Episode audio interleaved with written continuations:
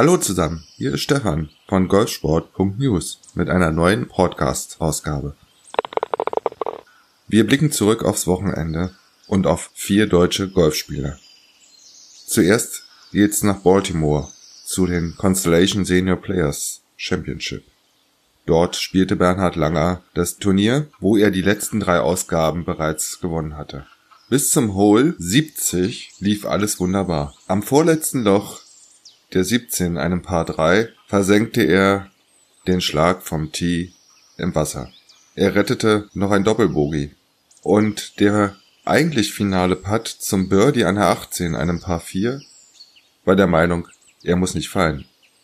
Er schaute rein und drehte eine Runde und blieb liegen. Und so kam es nicht zum erhofften Stechen. Bernhard Langer wurde Zweiter in diesem Turnier. Er musste sich genau mit einem Schlag dem Amerikaner Scott McCurran geschlagen geben. Bernhard Langer spielte über die Tage eine 65, 67, 66 und leider auf der Schlussrunde eine 73. Der Amerikaner startete mit einer 67er Runde, spielte eine 68er, 69er und legte dann am Schlusstag eine 66er Runde nach.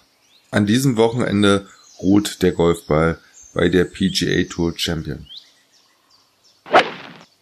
Bleiben wir doch gleich in Amerika und gehen zur LPGA Tour.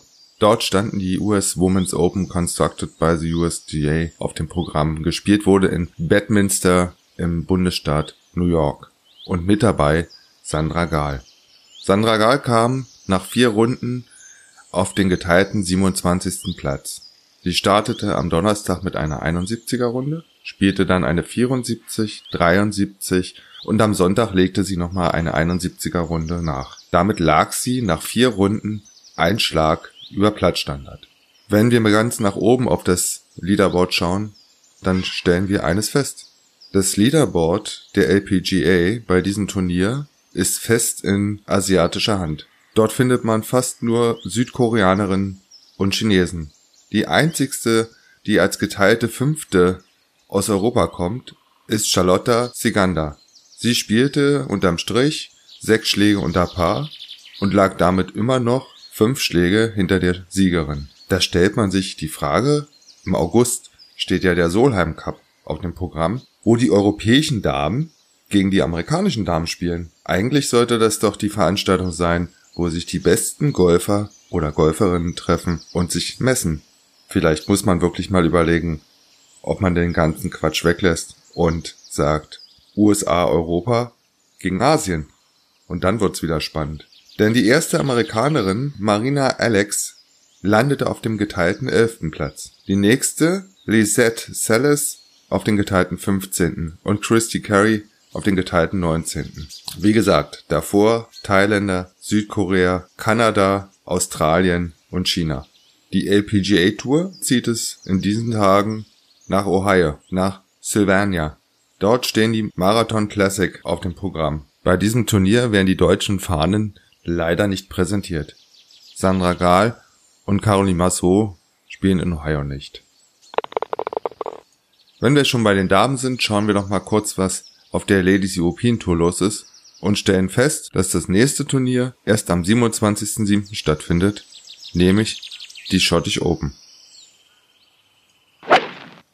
Die Scottish Open der Herren fanden am letzten Wochenende statt. Das Turnier, was ein Preisgeld von 7 Millionen Dollar hatte, ist eines der Rolex-Serie. Und dieses Turnier gewann ein Spanier. Rafa Cabrera Bello gewann nach fünf Jahren mal wieder ein Turnier auf der European Tour. Für viele galt dieses Turnier und die Irish Open in Nordirland als Vorbereitung auf die Open in England. Zu denen kommen wir aber später. Schauen wir erstmal, wie sich die deutschen Golfer in Schottland geschlagen haben. Und da müssen wir Bernd Ritthammer erwähnen, der unterm Strich nach vier Runden auf den geteilten 15. Platz kam und damit sechs Schläge unter Paar lag und damit sieben Schläge hinter dem Sieger aus Spanien. Bernd Ritthammer startete am letzten Donnerstag mit einer 72, spielte am Freitag eine 69, dann eine 70 und am Schlusstag eine 71. Er kann sich über einen Check über 84.447 30 Euro freuen, vermute ich mal. Oder doch Pfund oder vielleicht doch Dollar. Ist ja auch egal. Der zweite Deutsche, der es ins Wochenende schaffte, war Alexander Knappe. Er startete richtig gut in das Turnier. Er spielte am Donnerstag eine 70 und lag nach der 65 am Freitag ganz weit vorne. Leider folgte am Samstag, wo der Wind und das Wetter nicht so richtig mitspielte, mit einer 76er Runde und am Schlusstag legte er noch eine 73er Runde. Damit lag er beim minus 4 und landete auf dem geteilten 26. Platz. Der dritte Deutsche, der es ins Wochenende schaffte, sprich den Cut, war Maximilian Kiefer. Er landete unterm Strich bei Even Paar und damit auf den geteilten 45. Platz. Spielte am Donnerstag eine 71, am Freitag und Samstag eine 72 und am Sonntag eine 73. So, das soll es in Sachen Rückblick auf das letzte Wochenende gewesen sein. Und seit heute stehen die Open auf dem Programm. Dort trifft sich die Creme de la Creme, sowohl aus Europa, Asien als auch den USA, um die Golfschlägerklingen zu kreuzen. Auf den Linkskurs in Westengland den Royal Birkdale. Es ist die 146. Ausgabe des ältesten Turnier und das nehme ich zum Anlass, jeden Tag nach der Runde eine kleine Nachlese in Form eines Podcasts zu machen. Wollen wir doch mal schauen, wie das Leaderboard heute so ausgesehen hat. Ich muss dazu sagen, dass ich den Podcast aufnehme, während die letzten Spieler noch vier, gar fünf Löcher vor sich haben. Aber ich werde auch mal nur auf ein paar bestimmte Golfer gucken. Natürlich Martin Keimer, er ist der einzigste Deutsche, der bei The Open startet und natürlich den Österreicher Bernd Wiesberger. Und dann habe ich mir noch so ein, zwei Golfer rausgefischt, die ich mal in den nächsten Tagen etwas näher unter die Lupe nehmen will. Und zwar sind das Ricky Fowler und Bryson DeChamps. Bryson DeChamps, der gerne der Professor genannt wird, hat eine etwas andere Herangehensart an den Golfsport. Aber wer da genaueres nachlesen möchte, der schaut einfach mal auf golfsport.news den aktuellen Beitrag von heute, beziehungsweise vom Donnerstag. Ich weiß ja nicht, ob ihr heute noch meinen Podcast hört. Dort findet ihr ein paar Informationen zu diesem Golfer. So, auch wenn noch nicht alle im Clubhaus sind, werfen wir mal einen Blick auf die Scorekarten. Ich fange mal von unten nach oben an. Ich bin, wie gesagt, ich beschränke meine Auskünfte auf diese vier Golfer. Bryson DeChamps startete an der 1 einem Paar 4. Leider mit einer 7. Dann folgte ein Bogey, ein Paar, ein Bogey und an der 5 das erste Birdie. An der 7 das nächste Bogey. Erst an der 11 folgte das zweite und letzte Birdie für heute, was er an der 14 einem Paar 3 mit einer 5 aber auch gleich wieder richtig wegmachte. Der Amerikaner kam mit einer 76er Runde zurück ins Clubhaus und liegt damit sechs Schläge über Paar und auf den geteilten 133. Platz. Der nächste von den vier Golfern, die ich mir anschaue, ist leider Martin Keimer. Denn er liegt nach seiner ersten Runde bei The Open auf den geteilten 78. Platz. Wie kam es dazu? An der 1 spielte er ein Bogey. An der 4 folgte das nächste Bogey, was er an der 5, einem Paar 4 mit einer 3 wieder ausgleichen konnte. An der 6 spielte er ein Doppelbogey. An der 8 ein Birdie. An der 10 das nächste Bogey. An der 13 und 14 weitere Bogies. Und dann folgten auf den letzten vier Löchern drei Birdies, was mehr oder weniger seine Runde rettete. Er spielte 15 Birdie, 16 Paar, 17 Birdie, 18 Birdie. So kam er mit einer 72er Runde zurück ins Clubhaus, liegt zwei Schläge über Platzstandard. Und wie gesagt, aktuell, es sind noch nicht alle Spieler zurück im Clubhaus auf dem geteilten 78. Platz.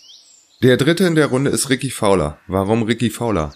weil ich ihm große Chancen zurechne, dieses Turnier zu gewinnen. Obwohl er mir mit seiner 71er Runde eine über Paar nicht sehr viel Zuversicht gibt, denn er liegt damit aktuell auf den geteilten 55. Platz. Ricky Fowler startete mit drei Pars, spielte an der 4 ein Birdie, an der 6 ein Bogey, dann wieder ein Birdie und zum Abschluss der Front 9 ein weiteres Birdie. Dann folgten drei Bogies an der 10, 12 und 15 an der 16 wieder ein Birdie und die Runde schloss er mit einem weiteren Bogey ab. Damit lag er, wie gesagt, ein Schlag über Platzstandard. Am besten schlug sich Bernd Wiesberger aus Österreich, denn er liegt nach seiner ersten Runde auf den geteilten 25. Platz. Auf den Front 9 spielte er einen einzigen Bogey, nämlich an der 3 einem Paar 4. Dort brauchte er einen Schlag mehr. Die Back 9 startete er mit einem weiteren Bogey. Aber dann folgten einer 12, 14 und 17 Birdie. Damit spielte er eine 69er Runde auf diesen anspruchsvollen Kurs und liegt, wie gesagt, auf den geteilten 25. Platz. Auch wenn, wie gesagt, noch nicht alle in einem Clubhaus sind, so kann man sagen, dass das Leaderboard ganz vorne ziemlich amerikanisch ist. Denn es führen drei US-Boys mit fünf Schlägen unter Paar. Jordan Speed, Rups Köpker und Matt Kutscher. Sie spielten alle eine 65er Runde. So, das soll's gewesen sein in Sachen Leaderboard. Und ich melde mich dann am Samstagmorgen mit der Frühstücksausgabe vom Freitag. Aber der Podcast ist noch nicht zu Ende. Denn eine Anekdote habe ich euch noch rund um die Open zu erzählen. Birdie-Bücher kennen wir alle oder Birdie-Books. Die gibt's erst seit den 70er Jahren. Und wisst ihr warum? Diese Bücher haben wir den amerikanischen Golfprofis zu verdanken. Ende der 70er Jahre sahen sich die US-Golfer einst nach langer Anreise und gedrängtem Spielplan in den USA auf den unbekannten schottischen Linksplätzen im Nachteil und drohten nicht mehr an The Open teilzunehmen, falls es für sie keine akkuraten Aufzeichnungen der Spielbahn geben würde. Daraufhin wurde ein allgemeingültiges Vermessungsprinzip erstellt, nachdem die Golfplätze vermessen wurden, und so entstanden die Birdie Box. Ein Hoch auf die US Boys.